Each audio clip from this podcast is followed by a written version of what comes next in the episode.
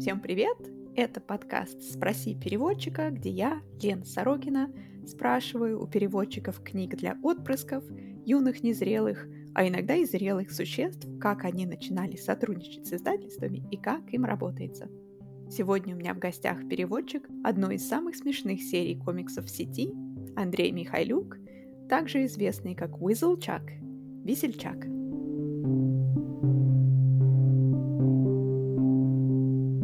Андрей, приветствую! Очень рада вас видеть в подкасте «Спроси переводчика». Спасибо большое, что нашли время на этот разговор.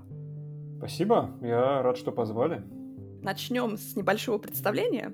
Как вы обычно представляетесь? И вообще, конечно, нам подкаст про переводчиков для переводчиков интересно, с каких языков вы переводите, как давно занимаетесь переводом, сколько книг в вашем переводе вышло и что еще около переводческое вы о себе можете рассказать.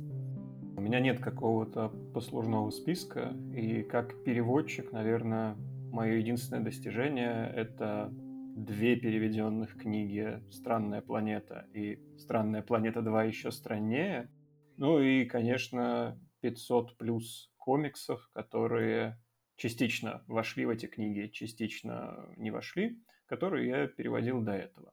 Ни по образованию, ни по профессии я не переводчик. Я когда-то, когда был совсем молод, очень увлекался лингвистикой и даже очень хотел поступить в московский ИНЯС, и меня прельщала филология. В общем, все это мне очень нравилось. Я потратил какое-то время, чтобы добавить себе, наверное, каких-то скиллов. И в некоторых местах у меня есть любопытные знания. Например, там, я очень люблю западнославянские языки и хорошо в них разбираюсь, в этимологии и так далее. Где-то на совершенно любительском уровне, где-то, может быть, чуть глубже. Но все это закончилось, когда мне исполнилось 16, и в мою жизнь плотно вошел компьютер, и в итоге я пошел немножко не туда. Я решил, что у меня будет карьера близкая к разработке, к software development, вот этому всему. Но оказалось, что это не так, и занимаюсь я в итоге совсем третьим. Но, тем не менее, лингвистика осталась как хобби, а английский язык а, у меня был всегда на хорошем уровне, ну, потому что, опять же, я казалось, что готовился к иньязу. Я, будучи школьником, выиграл Московскую городскую олимпиаду по английскому языку. Много читал. В принципе, мне нравилось тоже и изучать язык. Ну, до уровня, наверное, Шекспира в оригинале и попыток понять, что же все-таки это значит на современном английском. Вот до такого уровня я доходил. Глубже, наверное, нет. Ну и вот э, так э, потихоньку и сложилось, что знания плюс желание превратились в маленькое хобби, а маленькое хобби превратилось в две книжки, вышедших, насколько я знаю, неплохим тиражом. И 500 плюс комиксов. Такое небольшое, большое, маленькое хобби. 500 плюс комиксов — это, вы как считаете, это вот стрипы? Они с какой частотой вообще выходят? Это стрипы. В девятнадцатом году, когда я только начал переводить, они выходили ежедневно. И, естественно, у меня не было никакой возможности ежедневно их переводить, потому что... Ну, потому что тогда еще не было процесса, тогда я еще не понимал, как это даже близко организовать. И я скорее терпел до выходных, на выходных делал паки, и уже эти паки публиковал в Инстаграме, в Телеграме по одному с некоторой задержкой. В общем, в целом удавалось поддержать скорость, с которой выходит на стороне Нейтана, на стороне автора комиксов и на стороне моих соцсетей. Но задержка, наверное, была около недели максимум. Потом, конечно же, снизилась, с одной стороны, скорость. Нейтан стал рисовать раз в несколько дней, а я уже подразогнался, и обычно днем, часа в четыре уже видишь, что он опубликовал комикс, и предвкушаешь, как вечером, придя домой, возьмешь iPad и переведешь. Я не только переводил, я же еще и перерисовывал какие-то части, потому что считал, что это, не знаю, такая важная часть творчества. Во-первых, комиксы достаточно просто нарисованы. Strange Planet не то чтобы отличается какой-то там, ну не знаю, там, суперсложностью. И мне казалось, что вот этот вот небрежный шрифт, которым пишут инопланетяне, цифровать или подбирать какой-то еще и делать ее бездушным будет не круто, поэтому я брал iPad и прямо на нем аккуратно писал, в том числе и локализовывал всякие маленькие штучки типа названий игр, которые вставлены в приставку, э, надписи на пачках чего-то, что заменяет инопланетянам кукурузные хлопья и так далее. Супер. То есть ты прямо и картинки тоже немножко перерисовывал? Или ты имеешь в виду, что да, вот локализовал надписи такого плана? Нет, конечно же, только надписи. Я старался максимально оставить в оригинале задумку автора и как с точки зрения визуала, и с точки зрения, наверное, текста. Я знаю, что есть такая привычка у некоторых переводчиков уходить в суперлокализацию, когда ты пытаешься добавить какой-то от себя, которая вроде как адаптирует под целевой рынок, то есть под ту страну, для которой ты переводишь, под тот язык и про знания людей, которые на этом языке думают и читают.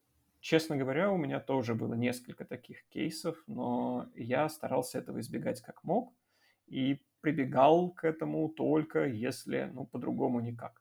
Ну, например, когда обсуждают в караоке песню Майли Сайрус «Wrecking Ball», Кажется, что эту песню, ну, так или иначе, три года назад все знали, и контекст понятен, и поэтому имеет смысл перевести текст песни как «влетел как шаровой таран», и все более-менее понятно. Но когда, например, какую-то американскую классику поют э, пришельцы в караоке, я только сейчас понял, что оба примера про караоке, любопытно, то там пришлось заменить ее на адаптацию ну, самой российской караоке песни «Рюмка водки на столе».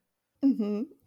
Um, Давай расскажем, что такое странная планета. Вдруг до меня э, дошло, что, может быть, кто-то, может быть, кто-то не знает, что это такое.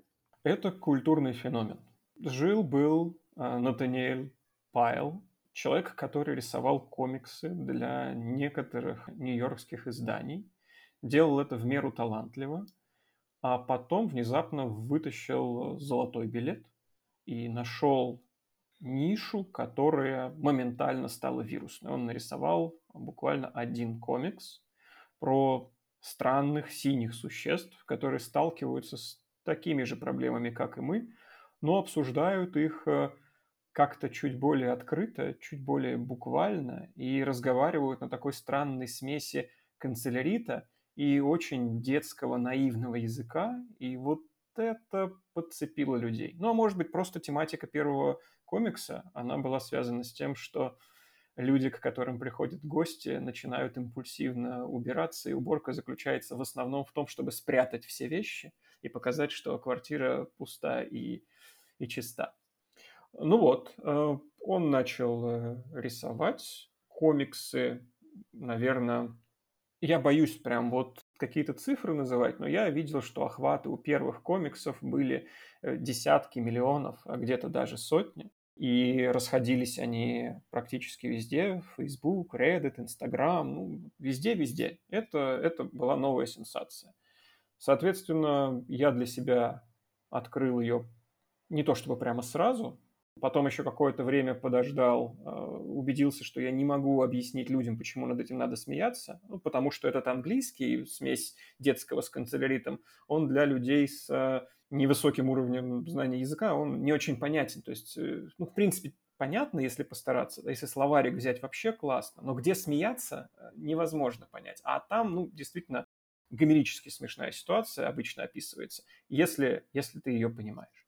Соответственно, Нейтан стал известен, э, огромное количество подписчиков в Инстаграм, через какое-то время одна книга, вторая книга, мерч, настольная игра и, наверное, из последних событий это выход на Apple TV полноценного анимационного сериала Strange Planet, э, сезон которого вот прямо сейчас идет.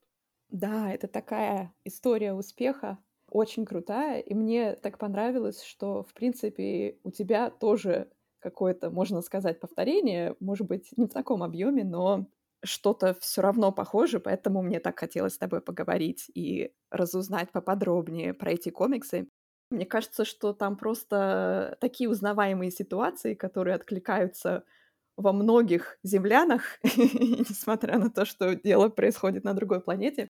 Поэтому и смешно, конечно, тоже. Но почему тебе захотелось переводить именно их? Вот ты узнал, тебе понравилось, ты смеешься над ними, и дальше что? Как тебе пришла мысль, я буду переводить их? Именно так. Дальше что? Дальше я попытался объяснять их людям. А когда ты пытаешься объяснить шутку, она обычно редко становится смешнее. И я понял, что мне проще перевести и показать в уже переведенном виде.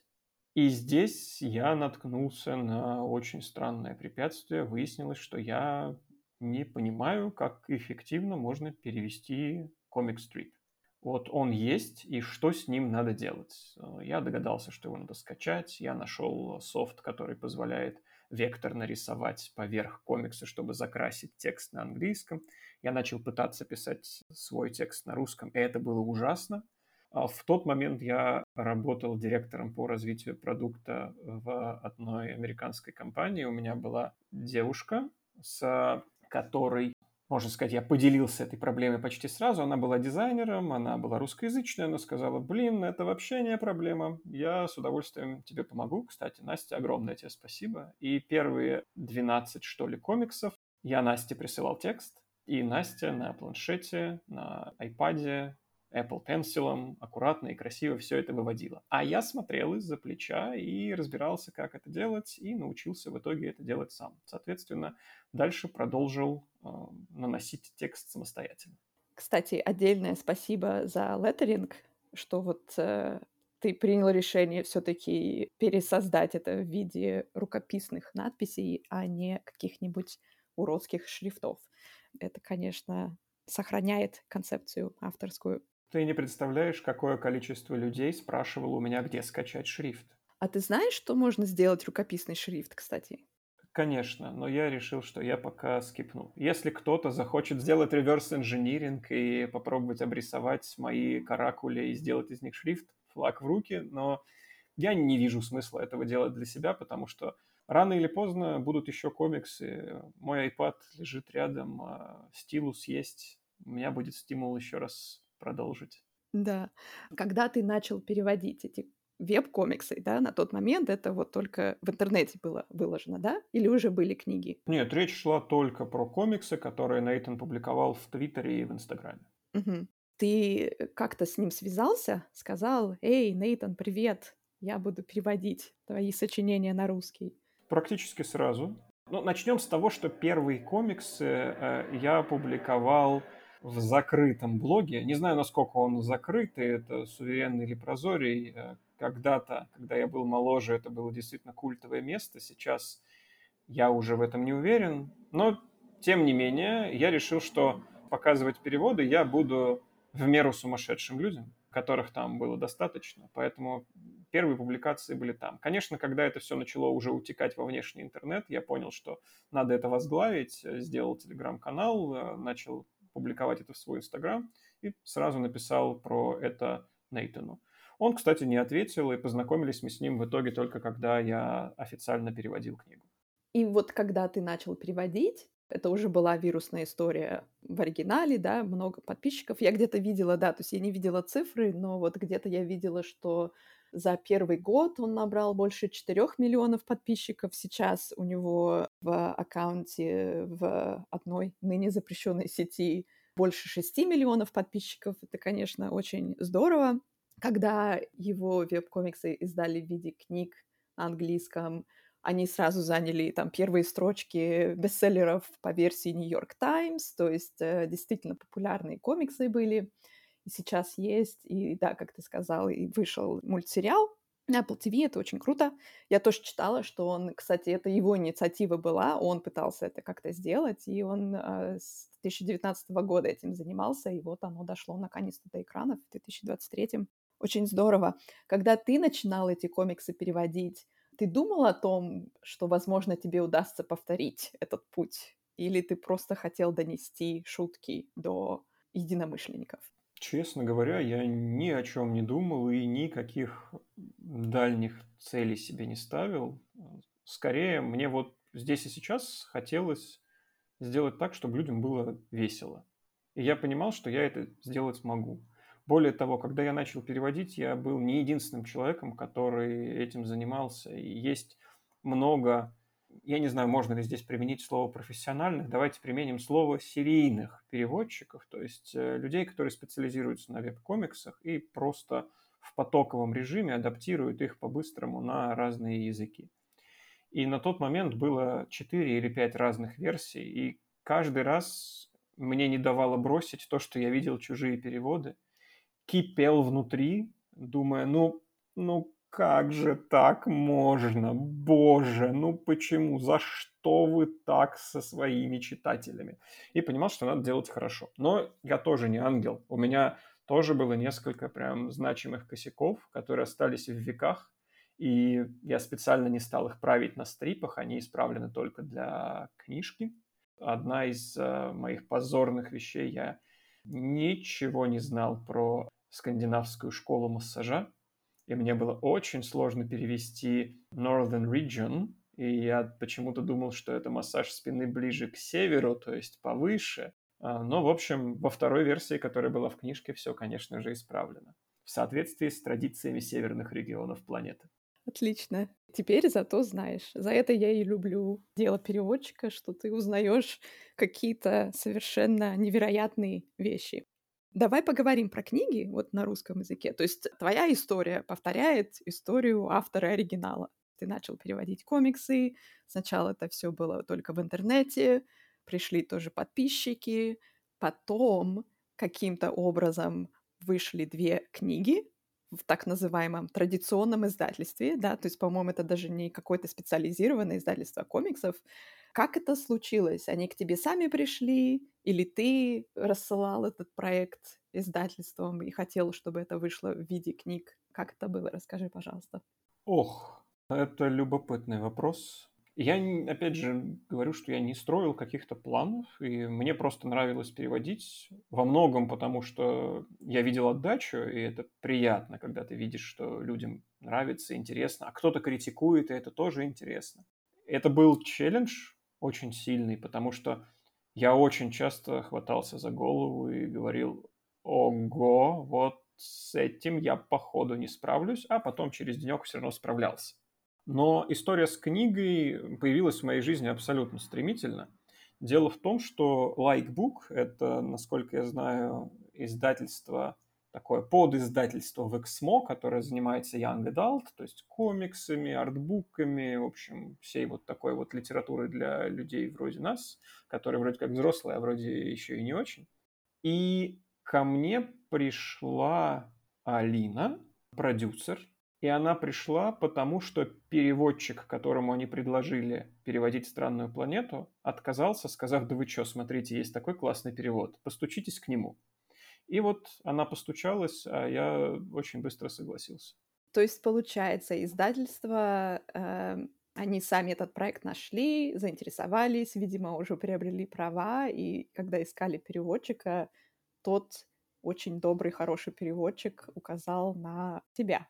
Вот супер история. Получается, что так. Думаю, что я хорошо делал свою работу, а раз он решил отказаться от баснословного гонорара. Ну, это здорово, что есть такая поддержка сообщества, и переводчик знал. То есть э, создалось сообщество для веб-комиксов, которые ты переводил, когда они вышли в бумажном виде. Ты заметил, как пришли какие-то новые читатели, или читателей просто стало больше, или как-то они изменились? У меня обратное ощущение. Мне кажется, издательство неплохо прицепилось к паровозу веб-комиксов и сделало за счет него хорошие продажи.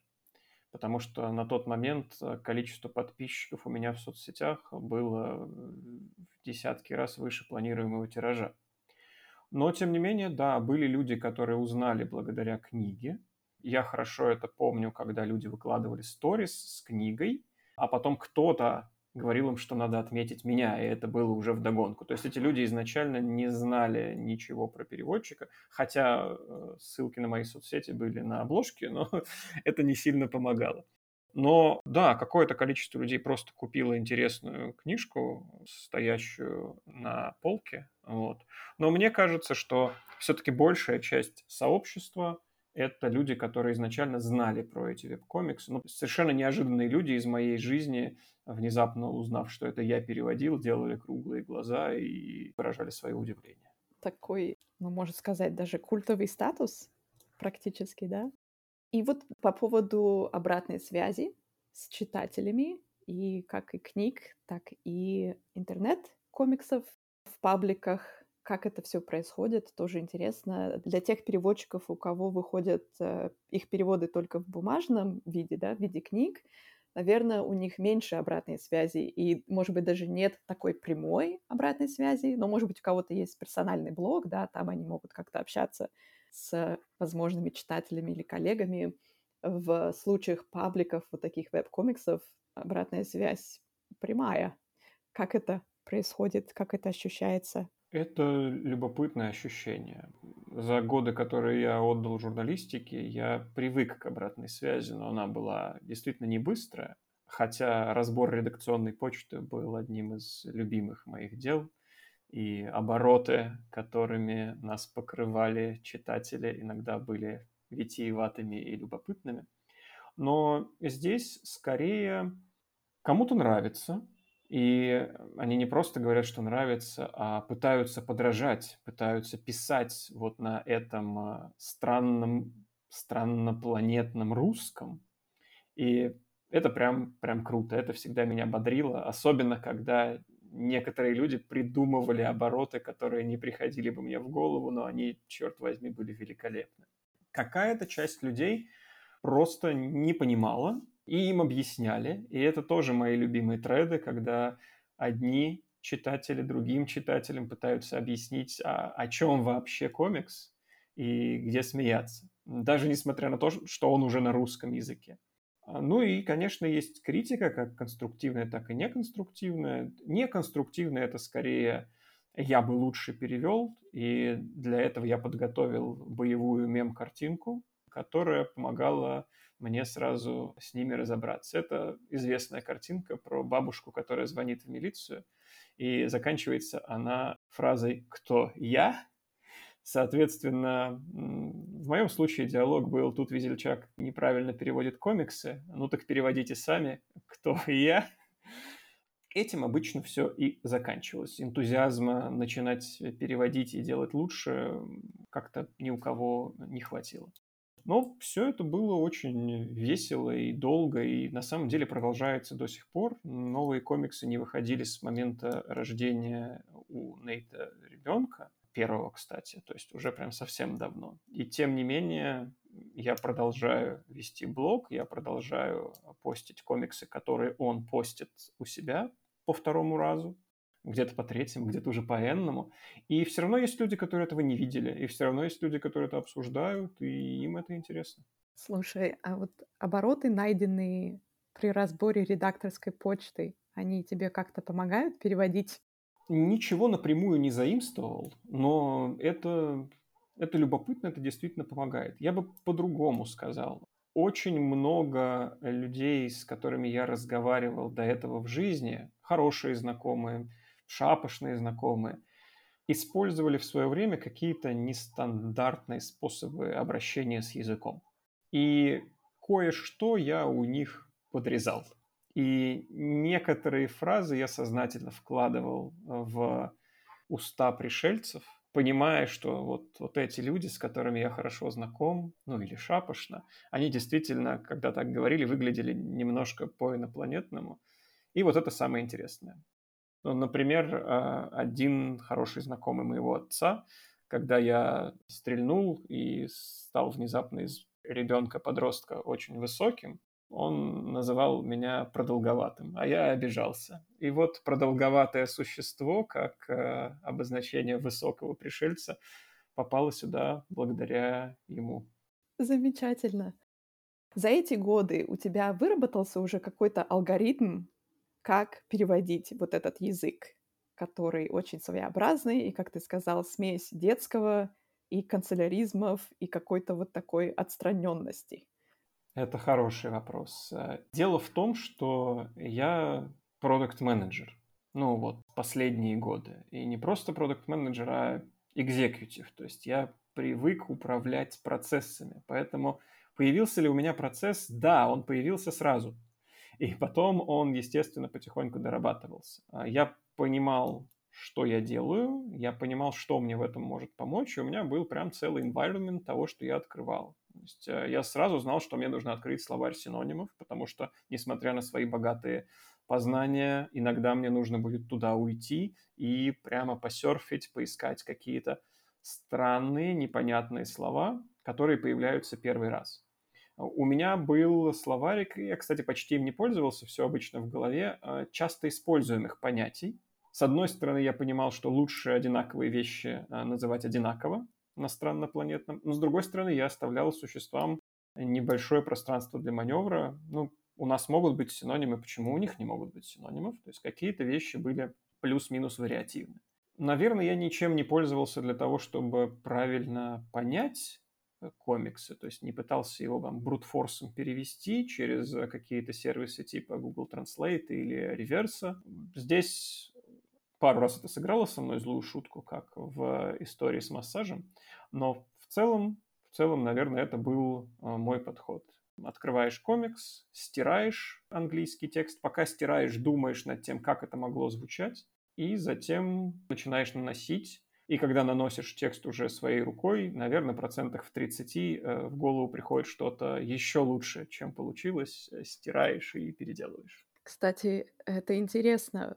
Я попробую Google Translate, какой-нибудь комикс туда э, занесу и посмотрю, что выйдет. Мне кажется, конечно, ничего хорошего не будет, но просто любопытно посмотреть, как с этим справится Google Translate, потому что, правда, такое своеобразное построение фраз, ты знаешь, это очень любопытная тема. Я бы даже сказал, что дело не в Google Translate, дело в Large Language Models, в ChatGPT, в Bing, то есть во всех сервисах, которые сейчас очень активно масштабируются и очень активно в нашу жизнь проникают. Дело в том, что перевести с английского страннопланетного на русский страннопланетный – старыми техниками перевода, которые, например, используются в Google Translate, практически невозможно. Сделать это самостоятельно своей головой, ну, более-менее можно.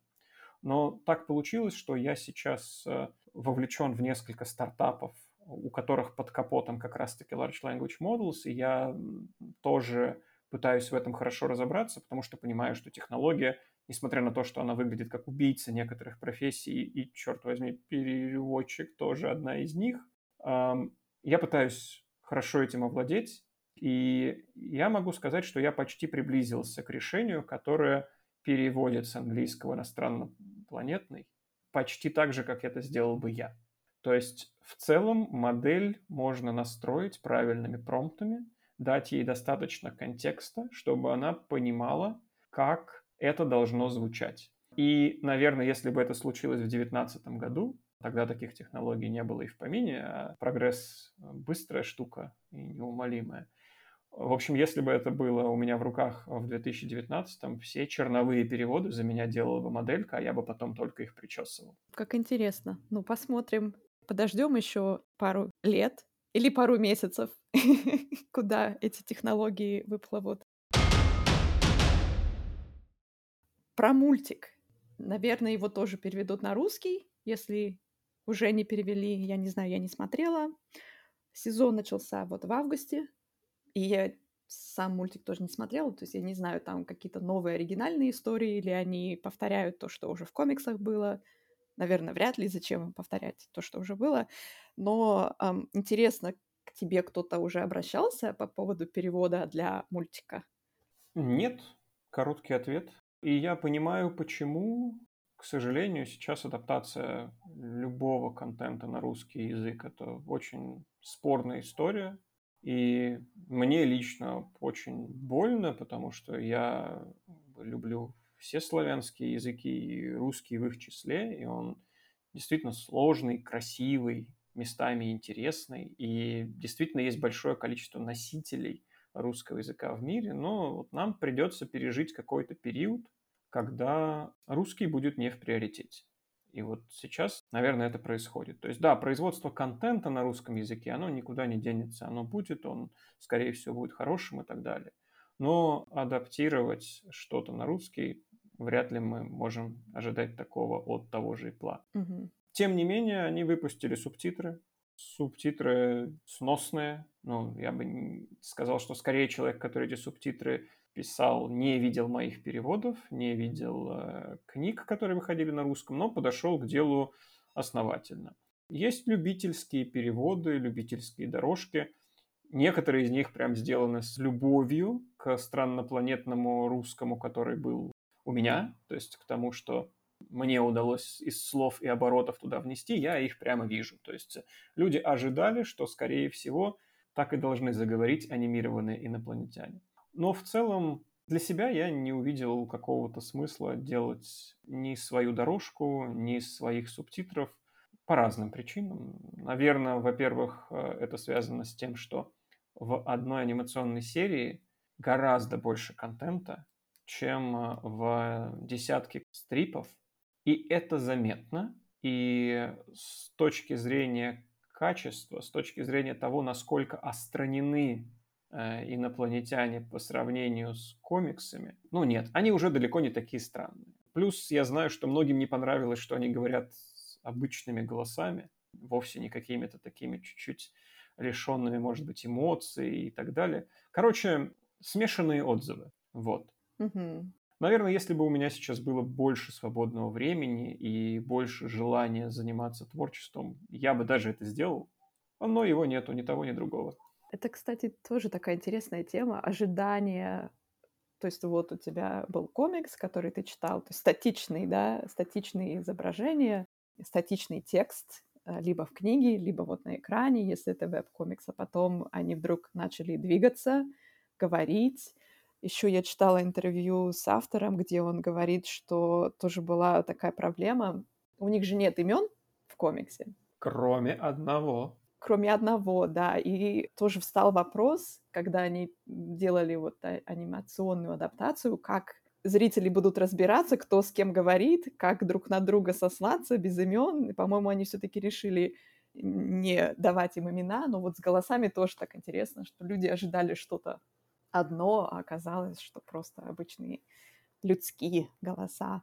Ну, ты знаешь, на русском языке был ТикТок, который делала девушка Маша с сестрой, и они озвучивали мои переводы. У, я не видела. Они надевали на себя всякие смешные костюмы, потом прогоняли через аудиофильтр, который добавлял инопланетности, немножко металла в голос. Я не помню, честно говоря, чем это закончилось, но были точно э, тиктоки с миллионами просмотров. В один из э, тиктоков даже я сходил в камео продолговатого существа. Вот. Но, насколько я знаю, девочки закончили эту историю и не продолжают больше. Может быть, поэтому, может быть, кто-то тоже видел, если были миллионы просмотров, то вот отсюда эти ожидания зародились, что хотели чего-то другого. Но это тоже, я часто слышу, что люди, которые занимаются производством видеоконтента, если это даже на базе каких-то книг или вот, например, комиксов, то как-то с книжным миром они не очень состыкованы и делают что-то свое. И, может быть, это тоже вопрос прав, но очень часто даже в переводах видеоконтента другие имена и все другое, и потом люди, которые привыкли к чему-то в книгах, потом не могут понять, что это вообще такое. Знаешь, что удивительно?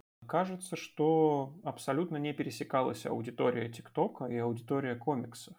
М, То есть это вот тот самый феномен, когда сейчас э, во формате ТикТоков, Рилсов, ну, в общем, любых коротких видео озвучивают старые бородатые анекдоты, которые там в нашем детстве рассказывали нам дедушки.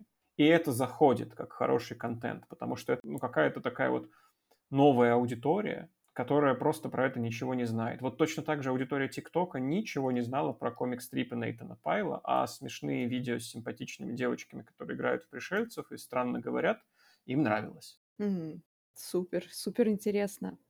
Ты сказал уже, что ты, что это не твоя основная работа, да? Ты продукт менеджер, почти мой коллега. Сколько времени у тебя уходит вот на перевод? То есть я так понимаю, что нового контента пока нет, да? Ты сказал, что он какие-то уже существующие комиксы выкладывает, и ты за ним повторяешь? Или ты все-таки что-то еще переводишь сейчас? Нет, нет, сейчас совсем ничего. А когда переводил, сколько у тебя уходило времени на один стрип? Э, очень сильно зависело от э, сложности конкретного стрипа и вдохновения, но медианка где-то около получаса. То есть э, я знал, что раз в три дня я, например, после работы выделяю себе время где-то, наверное, часов с 9 до часов, наверное, пол одиннадцатого, и три стрипа я за это время успеваю перевести, нанести на, как это правильно сказать, на цифровую картинку, и эту цифровую картинку сохранить. Угу.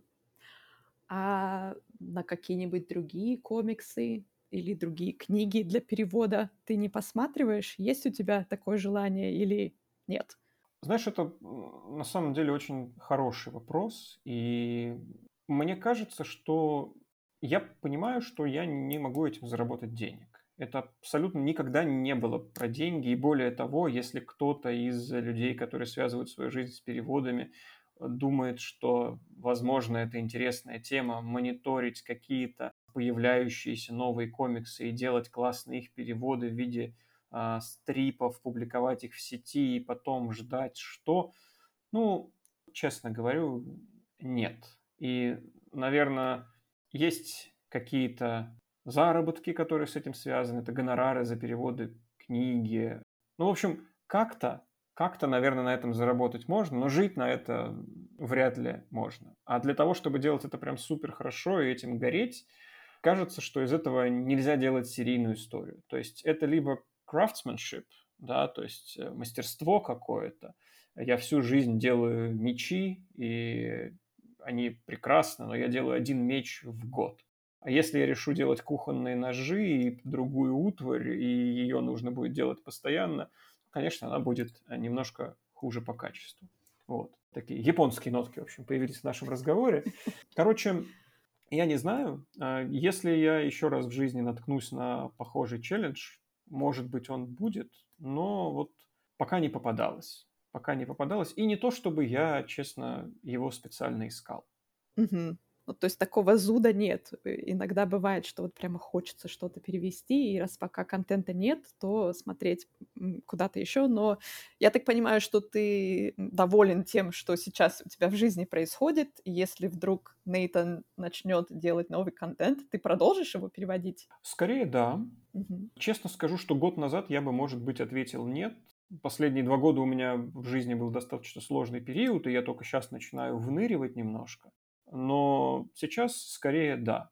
То, что раньше было для меня какой-то такой свободной зоной, и я ее закрывал творчеством, сейчас полностью закрыто собственным бизнесом, и там очень много креатива, и там очень много out-of-the-box thinking и всего остального, поэтому кажется, что для дополнительного творчества место в жизни найти сейчас будет тяжеловато. Но если Нейтан воскреснет, и если а, стрипы про синих существ или синих червяков, как ласково их звали в издательстве, а, начнут снова появляться, мне придется затянуть потуже пояс и, наверное, начать переводить.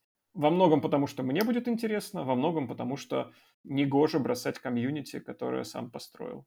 Я думаю, что, может быть, к нему вернуться силой.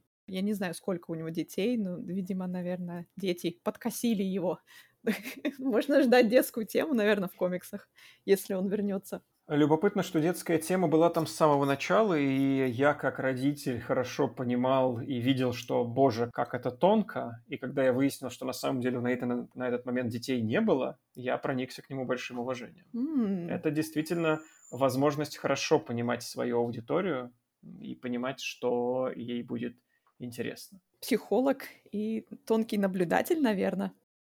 Что для тебя самое любимое в переводе этих комиксов?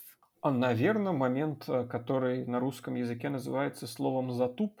Я не знаю лучшего варианта. На английском это «stalled». «Затуп» любимое. Любимое, конечно. Когда ты понимаешь, что ну не выходит, и ты осознаешь, что ну, ну все, надо что-то делать. А, и у тебя есть такое желание все бросить, минутное, которое очень быстро проходит, и ты понимаешь, что, блин, надо с этим справиться. Это интересно, это испытание, и ты пройдешь через него с честью. Моим главным стопером а, были стихи и песни в комиксах. И я прям вот настолько не хотел этого челленджа, что я пропускал их. И мне помогла с этим справиться девушка, которая выступила под псевдонимом Линерис, которая помогла сделать перевод для комикса про почтальона. А, есть песенка про почтальона, она ее перевела и прислала мне. Я восхитился, подписал ее именем комикс и опубликовал его, а потом мне стало стыдно. Ну, как же так? Я думал, что просто невозможно на русский хорошо перевести стих на страннопланетном. А вот можно. Ну и всегда вот эта история, когда видишь, что можно. Я, к сожалению, не помню. Есть великолепный фантастический рассказ, но я не помню автора. Когда ученым одной страны сообщили о том, что другая страна уже сделала какую-то технологию и вот-вот на них нападет. И они, зная, что это возможно, а технология там условно, ну, что-то типа э, бесконечного источника энергии, путешествия во времени, ну, в общем, прям настоящая фантастика. И они, зная, что это возможно, взяли и за какой-то короткий срок это изобрели. А потом сказали, вы знаете, а на самом деле этого-то и нет, и никто такого еще до вас не делал. Но я увидел конкретный пример, что так можно, понял, что надо, надо справляться, и попробовал, и справился, и дальше все страннопланетные истории в стихах уже переводил самостоятельно. Было классно, потому что часть песен потом спели, и я прилагал ролики с записями этих песен к комиксам, тоже их публиковал, и это был, наверное, звездный час для, для исполнителей, потому что было круто. Ну, реально. Слушай, как здорово. А спели кто-то тоже из сообщества? Просто по-фанатски это сделали? Первая песня была колыбельная «Twinkle, twinkle, little star», переведенная как «От звезды летит фотон». Эту колыбельную спела моя хорошая знакомая Наташа, с которой мы какое-то безумное долгое количество лет дружны. И она записала ролик, надев на себя вот эту вот модную цифровую маску скафандра, как бы она была пришельцем, и она ее спела. Аудитория отреагировала прям очень здорово. Когда появилась рождественская песня, соответственно, перевод «Let it snow», и там я так разошелся, что получилось два разных перевода, и я подумал, что э, два разных перевода. Но я не могу никак выбрать, какой из них хорош. Э, я показывал разным людям, и разные люди говорили, что оба хороши, поэтому получилось просто два комикса. А потом девушка, которая самостоятельно поет и делает такие короткие зарисовочки во ВКонтакте, спела оба куплета и прислала мне. Соответственно, я тоже был очень этому рад и тоже это начал публиковать вместе с комиксом. В общем, они потихоньку живут своей жизнью. Эти записи еще где-то можно послушать? Они где-то в дебрях пабликов лежат? Да, я думаю, что их достаточно легко найти. И обычно они сразу всплывают в комментариях, когда публикуется какой-то из комиксов. Как здорово. К вопросу о самом любимом у меня идет вопрос о самом нелюбимом или что дается с трудом стихи песни ты преодолел, затуп любимая, а что тогда нелюбимое или что э, дается с трудом? Um, нелюбимое это отсутствующие в русскоязычном сегменте реалии. Американский футбол, либо условно их болельщицкое движение, или гольф. То есть ты видишь, что выходит комикс, и он популярен, и он популярен, потому что там эта тема, там люди это знают, там для них это действительно важно. И ты понимаешь, что как бы хорошо ты не справился, и как бы здорово ты это не перевел, это просто не найдет своего места в сердце э, русскоговорящего читателя, просто потому что сама тема, ну, не такая интересная. Хотя в некоторых местах я понимал, что это тоже дает небольшое пространство для творчества. И вот комикс с гольфом – стал одним из самых популярных, потому что пришлось чуть-чуть пошалить и клюшки назвать жесткошлепом и нежношлепом.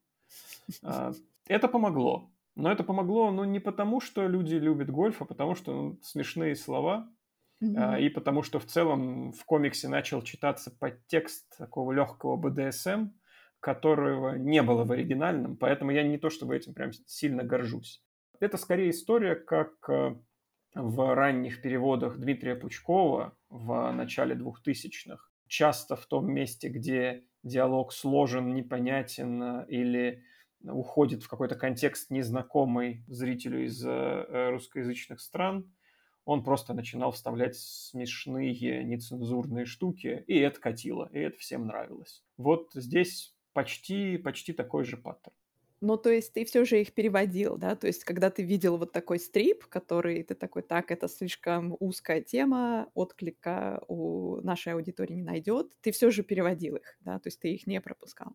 Есть только один комикс, который я не перевел, потому что там звезды сошлись. Он одновременно был про песню и одновременно был про американский футбол. Это была песня Take Me to the Ball Game. Вот. Она очень мало знакома у нас. Она очень э, сложная в контексте, потому что нужно знать всю культуру хождения на матче по американскому футболу, поэтому этот комикс я пропустил. Вообще, я хочу сказать, что переводить юмор шутки, да, это само по себе челлендж, вызов и э, одна из трудных задач для переводчиков. Когда ты начал эти комиксы переводить, ты об этом знал? ты знал, на что идешь? Нет, я залетел как человек, который абсолютно не понимал, на что подписывается. И если бы мне не сказали, а мне почти сразу сказали, что переводить юмор сложно, а я к этому моменту уже был готов сказать, ну как сложно, ну вот же, ну я же, я же, я же уже сделал, уже же получилось. А, ну, наверное, потому что я большую часть жизни считал себя веселым человеком. Мне всегда нравилось шутить, общаться в компании, где нормальные, интеллектуально тонкие подколы, сочетаемые с очень жестким юмором ниже пояса. Есть такие великолепные компании, многие, наверное, себя сразу в них узнают. В общем, меня воспитывала и закаляла сложная школа, где интеллектуальные люди позволяют себе шутить на любые темы. Как эта фраза? Эм, Удача новичков, храбрость новичков. Есть такая фраза? Или я ее выдумала? Ну, в общем, обожаю такое, когда просто берешь и делаешь, и не надо слушать никого. И чем больше знаешь в начале, тем страшнее. И многие даже ничего не делают, потому что знают слишком много. Иногда лучше просто начать, там уже разберемся. Абсолютно. Может быть, какие-то первые шутки ты можешь вспомнить, а, с которыми у тебя вот были особые сложности, трудности перевода, как это принято говорить? Да, наверное, самое сложное это как перенести в другой культурный код, не перепридумав всю шутку. И часто я так долго с этим возился и так перфекционистски к этому подходил, что получалось сильно лучше среднего. А я в том числе, занимаясь комиксами, еще и боролся с собственным перфекционизмом и пытался научиться останавливаться, и пытался научиться не тратить много времени там, где, ну, в принципе, уже все понятно. Угу. Тем не менее, когда перфекционизму я давал волю, появлялись штуки типа знаменитого города вдали от Водска, столицы вдали от Водской области. Вот. В общем, да, наверное, сложнее всего одновременно и сохранить контекст шутки и перенести ее в другой культурный код. Вот это было сложно. А где-то еще было сложно, и это мне припоминают постоянно, а, с гендерами у пришельцев. Дело в том, что английский изначально гендерно-нейтральный язык. В русском языке есть предательское прошедшее время, в котором хочешь ты или не хочешь, если хочешь избегать пассивного залога, тебе придется так или иначе дать какой-то пол. И вот в некоторых местах я старался, ну как старался, я понимал, что этот контекст абсолютно точно направлен именно на такое соотношение полов среди пришельцев. Где-то сам Нейтан говорил, что прототипом была его жена. Где-то он рассказывал, как он рисует пришельцев со своей жены и как они выглядят, и абсолютно понятно, что ну вот этот пришелец – это пришелец женского пола, потому что он явно срисован с э, жены Нейта и так далее. Но, тем не менее, история с почему не выдержана гендерная нейтральность преследует меня до сих пор в комментариях. И мой ответ всегда, я очень бережно к этому относился. И я понимаю, насколько это может быть важно людям, но в случае, когда из-за этого сильно пострадает шутка, сильно пострадает смысл, и это будет такой блеклый, серенький комикс, но гендерно-нейтральный. Или в нем можно будет себе позволить чуть-чуть пошутить, но таким образом какому-то из полов сделать не так приятно, наверное, лучше пошутить. Не знаю, как к этому относиться до сих пор. То есть я чувствую, что я немножко всегда расстраивался, когда я так делал. Но я понимал, что иначе будет не смешно большинству, а свою карму перед э, людьми, которых я таким образом обидел, я отмывал в другом месте на своей основной работе. Ну, знаешь, говорят, перевод — это искусство потерь, и ты как переводчик просто принимал решение, да, что мы здесь потеряем. Мы потеряем либо юмор, либо мы потеряем вот э, гендерную нейтральность. Ты свой выбор сделал, и я бы, наверное, тоже выбрала юмор. Ты не представляешь, как обоснован был этот выбор. Я действительно заморачивался, я действительно делал исследования. Со знаменитым комиксом, который заканчивается подозрительным пришельцем, э, говорящим «и все же». Напомню, это комикс про то, что одному пришельцу пришла в голову мысль обидеться на другого пришельца за то, что он видел во сне, как тот ему изменяет.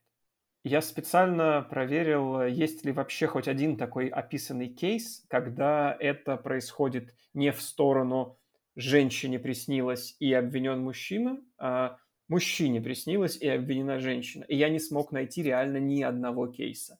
И я подумал, что ну окей, теперь это меня извиняет. Да, это стереотип.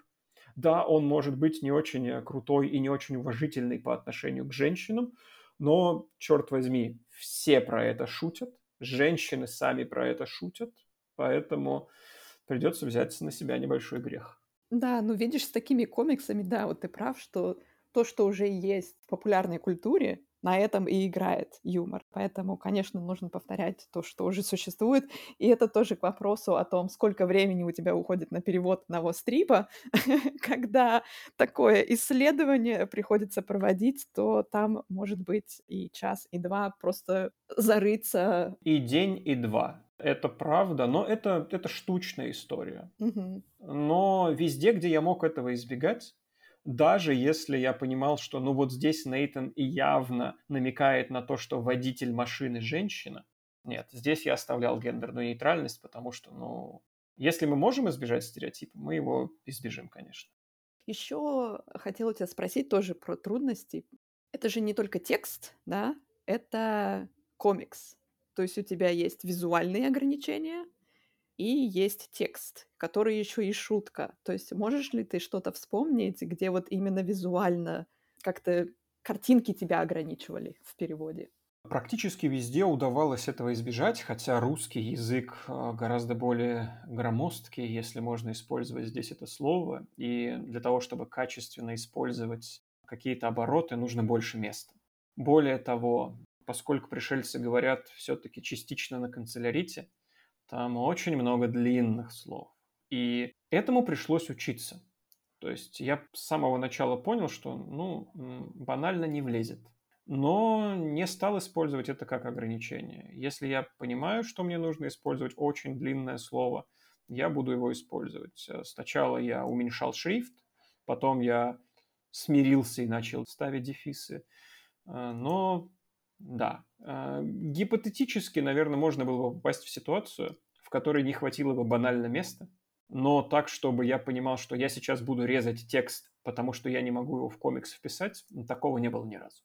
Но это еще плюс того, что я делаю все от руки. Конечно, если бы я использовал шрифты, то это было бы проблематично. Здесь и размером можно играть довольно легко, и направлением текста, поскольку в оригинальных комиксах многие пришельцы говорят не классическим способом, когда там текст над головой. Он может идти вдоль какой-то окружности, он может идти вдоль какого-то предмета и так далее. Короче, ограничения есть, но скорее быстро пришлось научиться с ним справляться, потому что это к сожалению, реальность. И здесь я преклоняюсь, конечно, перед переводчиками, которые справляются с длинными текстами, имея ограничения по формату. Одно дело книжка, ну, будет на русском, она на 100 страниц больше, э, переживем. Но mm-hmm. когда ты действуешь в рамках одной страницы А4, наверное, это тяжеловато. Да, но если я правильно помню, то, ну, вот их реплики, да, э, этих существ, они не в облаке, они не в баблах, они просто вот на фоне, да, то есть это, в принципе, немножко проще, что хотя бы с этими баблами заморачиваться не нужно. Да, я вот только сейчас об этом подумал, ты сказал, и я понял, что были бы баблы, было бы, конечно, гораздо сложнее. Слушай, как интересно. А был ли в сюжетах этих комиксов, которых больше 500 ты перевел, хоть один сюжет про перевод? Это любопытный вопрос. Прямо про перевод не было. Ни одного пришельца-переводчика не замечено. Но обе книжки заканчивались диалогом обычных пришельцев с пришельцем необычным, который начитался книги про людей и начал говорить на человеческом. М. И вот таких сюжетов э, есть целых четыре стрипа, и они были довольно смешными, и тут как раз та история, когда нужно было хорошо адаптировать. Вот, э, потому что пришельца, который говорит на человеческом, выставить необычным для пришельцев, которые говорят на страннопланетном, это был челлендж первого уровня, это концовка первой книги. А во второй книге Другие пришельцы, которые говорят на страннопланетном, тоже прочитали эту книгу и пытались неуклюже говорить на человеческом. И вот это был уже челлендж уровня 2. Э, с этим комиксом я возился, мне кажется, несколько дней, чтобы он стал действительно смешным. И были коридорные тесты. Я показывал его разным людям и наблюдал, что происходит с их лицом. Пока хотя бы 5 из 10 не прыснули, я продолжал дальше. Вау. А как ты это сделал, мы узнаем, когда купим книги и прочитаем. Бонусный вопрос для тебя. На какой вопрос ты бы хотел ответить как переводчик этих комиксов, но тебе его никогда не задавали? Ух ты, это интересно, надо подумать. Мне кажется, что никто меня никогда не спрашивал о том, что чувствует переводчик, когда не согласен с автором. Расскажи, что чувствует переводчик. Мне кажется, что вообще большинство людей воспринимает переводчиков как некий технический персонал. Даже если мы возьмем э, дубляж, мы все смотрим фильмы так или иначе, большую часть дублированными. И актеры дубляжа – это известные люди. Нам кажется, что мы, не знаю, как-то записываем их сразу в знаменитость. Ну, может быть, не в такие вот прям знаменитые-знаменитые знаменитостью, но тем не менее, да. А вот переводчик, который сделал всю сложную работу, он такой персонал. Кто-то что-то смог адаптировать, ну и молодец. Но важен на самом деле не он. Важен человек, который зачитал текст красивым голосом. И в этой связи кажется, что человек, который читает красивым голосом, а, особо даже не задумывается, что он читает. И я знаю, что есть прям очень крутые актеры дубляжа, которые вкладывают в это всю душу. Но если посмотреть, например, на последний дубляж, который мы видим от казахских студий и так далее, ну это прям сильное падение вниз по качеству. То есть э, людям дали текст, они его начитали. Я профессионально долгое время был связан с играми, и это был основной грех э, студий, которые занимались русификацией когда человек, начитывающий реплики героев, даже не знает, за какого героя хоть примерно он говорит и в каком контексте. Ему сказано, ты тролль, и ты рассержен. И он ведет себя как рассерженный тролль, но он даже не представляет, в каком контексте это происходит. И обычно все-таки там озвучание игр оригинальное, оно делается по-другому, оно делается практически театрально. А здесь вот, вот, вот такой вот кусочек. Ну да ладно, я ушел в сторону людей, которых там все привыкли видеть как, как лицо, ну не как лицо, как, как голос персонажа. Mm-hmm. Но тем не менее есть работники, которые скрыты, которые делают огромную часть важной работы для того, чтобы на другом языке это звучало хорошо и органично. И пока ты это делаешь, ты можешь быть не согласен с тем текстом, который ты читаешь. Ты можешь считать, что это неправильно. И ты можешь считать, что надо бы сделать вообще по-другому. То есть, грубо говоря, в моем случае это момент, когда я понимаю, Нейтан, ну, тупая шутка. Она не очень хорошая. Более того, я прям вижу, как можно было бы сделать по-другому, и мои знания английского позволяют мне на английском это сделать по-другому. Но есть определенный уровень уважения к Творцу. И вот этот уровень уважения не дает э, мне перейти эту черту и написать ему и сказать, слушай, вот это вот я переводил, ну ты дал, конечно. Я как мог исправил. Э, на русском тебя люди нормально поймут, но вот, короче, американцев мне жалко. Нет, несмотря на то, что после публикации книги мы уже начали с ним переписываться, я такого скорее себе не позволял. Но вот это тот момент, когда ты понимаешь, что ты делаешь что-то важное, ты понимаешь, что ты огромному количеству людей это приносишь и даешь возможность ознакомиться с чем-то, чего они так бы никогда не узнали, но при всем этом ты как бы вот, ты не пытаешься сказать, что я равен тому, кто это делает. Я его уважаю, и я понимаю, что я помощник, я sidekick, я Санчо Панса при Дон Кихоте, если уж говорить аналогиями. Мне нравится аналогия, что переводчик — это представитель автора в другой культуре. То есть, да, такой практически напарник, sidekick. Ну вот, когда ты был не согласен или когда ты думал, что, ну, мне пришла в голову смешнее шутка в этом стрипе, ты все же как переводил? Ты переводил как у, как у него? Или ты делал смешнее, как у себя? Где для тебя вот эта черта я старался держать контекст и по максимуму все-таки доносить идею автора. Хотя где-то понимал, что можно было бы изменить панч в конце, и это была бы совсем другая шутка, и она была бы гораздо смешнее. Но вот изменить панч скорее нет. Поправить какие-то детали по ходу, а, для того, чтобы это стало понятнее, и для того, чтобы это стало как-то, не знаю... То есть если переводить в лоб, получится, что одна фраза в одном тоне, вторая фраза в другом тоне, и не на этом основана шутка, а просто на том, что в русском языке у этих слов другие коннотации. Поэтому нужно их чуть-чуть причесать, чуть-чуть заменить. Ну вот. Но это только для того, чтобы успешно довести э, читателя до панчлайна в конце, и там уже будет смешно. И там будет смешно так, как задумывал автор.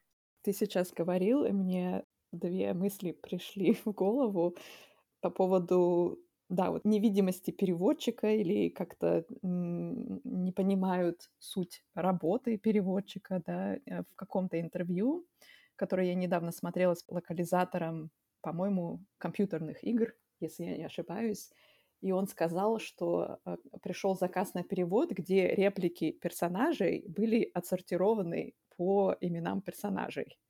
То есть... Удобно. да, персонаж А и все его реплики просто. То есть диалоги в таком виде пришли. И у меня просто выпал глаз на этом моменте, потому что я думаю, то есть люди вообще не понимают смысл работы переводчика, потому что, конечно, реплики без контекста и как это в диалоге все между двумя или тремя персонажами происходит, невозможно переводить.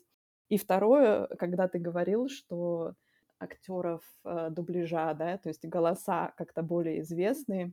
Такой тоже интересный, э, любопытный для меня стереотип существует, что почему-то люди думают, что переводчики и есть те люди, которые озвучивают фильмы. Наверное, это идет из 90-х, когда действительно просто садились переводчики и сходу все это наговаривали, даже не посмотрев фильм, прежде чем переводить. Но да, вот так. Многие думают, что те, кто говорит слова, они же и перевели. Потом удивляются, когда узнают, что нет. Это был еще другой человек, переводчик там.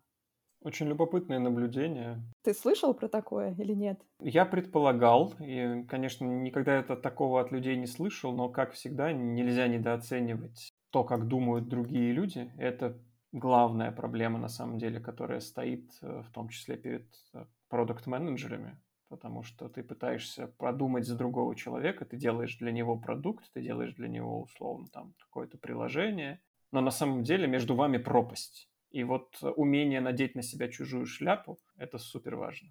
Надеюсь, я не придумал э, про чужую шляпу, потому что в голове у меня было надеть чьи-то ботинки, но это я точно знал, что это английское выражение, а не русское.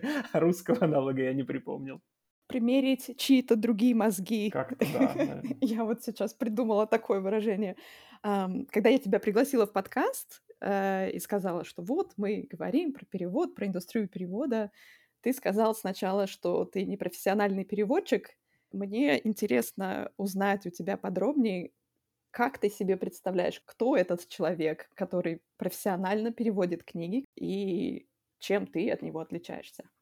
Мне кажется, я отличаюсь от этого человека как кустарь отличается от э, хорошего мастера, который стоит за станком. Вернемся к мечам. А, нет, нет, нет, совсем не про это. Нет. Ну, я думаю, что в примере с мечами основной посыл был про то, что крафтсманшип э, это про то, что сделать очень классный один меч, и невозможно сделать тысячу ножей, которые будут так же хороши, как он. А вот здесь история про то, что, ну, наверное, все-таки можно, и, наверное, это совсем другой подход. То есть я не претендую на то, что я, например, могу хорошо снять и имитировать литературный стиль автора. Я освоил один стиль. И этот один стиль – это комик-стрипы Нейтана Пайла. Я предполагаю, что профессиональный переводчик – это человек, который, читая любую книгу, фактически уже понимает, как бы это звучало и какой аналог на другом языке мог бы быть у того или иного оборота, у того или иного даже поворота сюжета, того, как он описан, того, как к нему готовится. Ну, условно, там, я преклоняюсь перед переводчиками на русский язык э, Стивена Кинга, потому что я читал его и в оригинале, и на русском, и мне было одинаково страшно.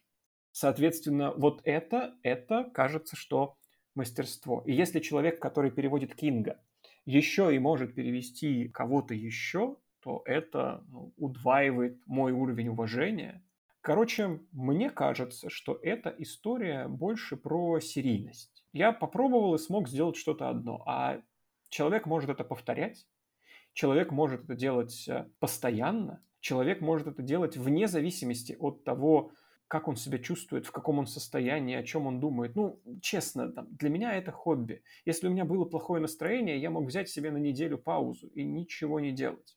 Не помню, в интервью у кого-то из комиков а, я видел историю про то, что в жизни случилось какое-то событие, умер кто-то из родственников, а надо играть концерт.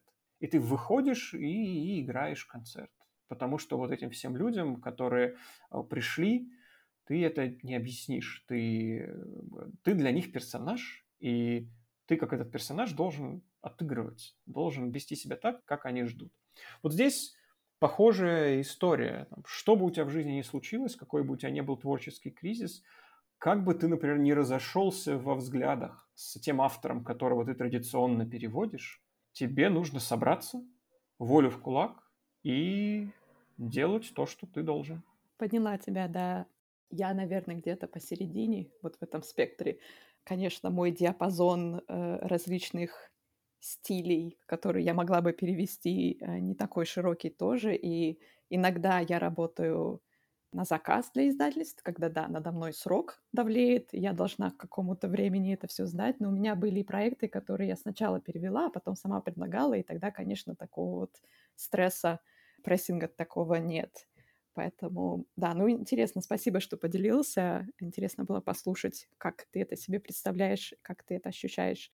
Я как раз хотела поделиться историей, которая, может быть, немножко не тот мейнстрим, к которому люди привыкли, да, что вот там переводчик берет заказы, и, ну, я тебе уже говорила в переписке, что большинство переводчиков, которые переводят книги, потому что денег в книгах нет, они все вынуждены работать где-то еще, и они в большинстве своем где-то на основной работе работают, и по вечерам там или по утрам, когда у них есть пара часов свободного времени, они переводят книги. Поэтому это как раз скорее исключение, когда люди вот только этим занимаются, или, может быть, у них перевод и какая-то литературная редактура, э, берут заказы и вот за счет этого выживают.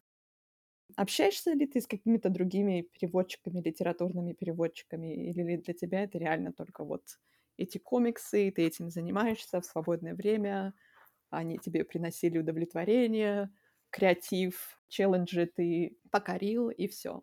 Общался только с нелитературными переводчиками, с теми, кто переводит другие комиксы. И больше это было, ну, чтобы понять, кто они вообще, о чем думают эти люди, что они на самом деле делают.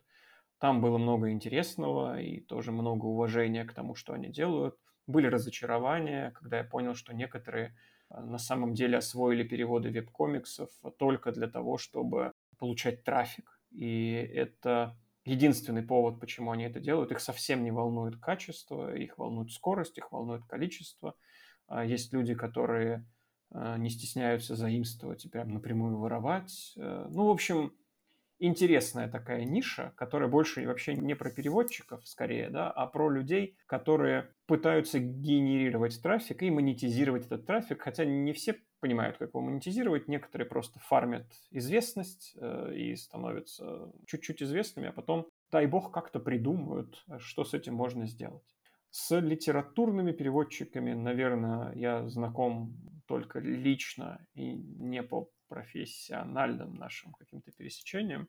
У меня долго работал одним из сотрудников переводчик-синхронист, и вот, вот это был человек, которого я очень уважал, потому что он, с одной стороны, занимался редактированием текстов в одном из журналов, а по вечерам или там регулярно ездил на заказы и вот действительно сидел в этой будочке и переводил э, людей на слух быстро, моментально. В общем, мне было очень интересно, как это работает и как это устроено в его голове. Надеюсь, у него все хорошо, и его нейросети все-таки заменят не так быстро, как мы с тобой предположили. Да, для меня синхронисты — это, конечно, высший пилотаж. У меня так быстро не работает мозг. Мне э, гораздо проще письменный вид перевода. Провокационный вопрос. Ты сказал, что с литературными переводчиками ты так особо не общался, зато общался с переводчиками комиксов. Подожди, для тебя комиксы — это не литература? К чему ты причисляешь комиксы тогда? Это ловушка. Я не специально. Просто мне интересно. Некоторые считают, что это девятый вид искусства, что вот это не литература, это вот что-то особое.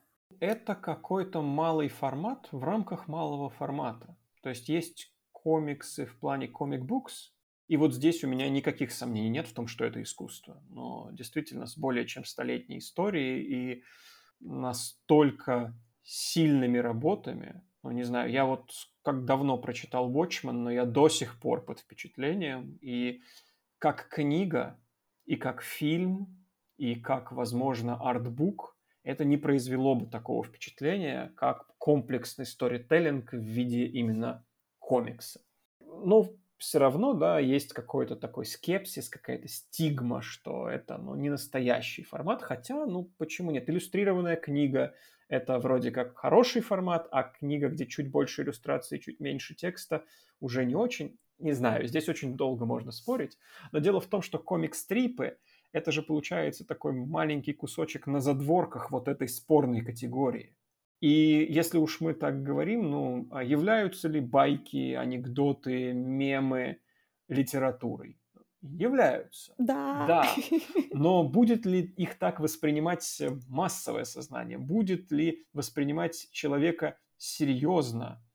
Ну, не знаю, представь, что тебя знакомят с каким-то незнакомым человеком на вечеринке. Он говорит, я писатель а другой человек, выглядящий абсолютно так же, в таком же приятном костюме, с таким же баритоном, говорит тебе, я частушечник.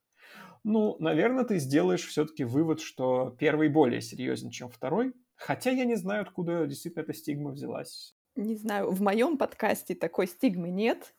Все, кто что-то пишет, будь то частушки, анекдоты, стрипы в бумажном виде, графические романы, так называемые, которые тоже придумали эту бирку, чтобы широкая публика как-то немножко лучше воспринимала комиксы. Это все, я считаю, перевод текста а, во всех этих форматах. Я это называю литературой, поэтому литературный переводчик.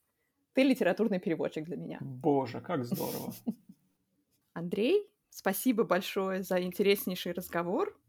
Будем следить за развитием событий, посмотрим, вернется ли Нейтан с новыми комиксами и вернешься ли ты с новыми переводами комиксов. Будем следить за жизнью обитателей странной планеты.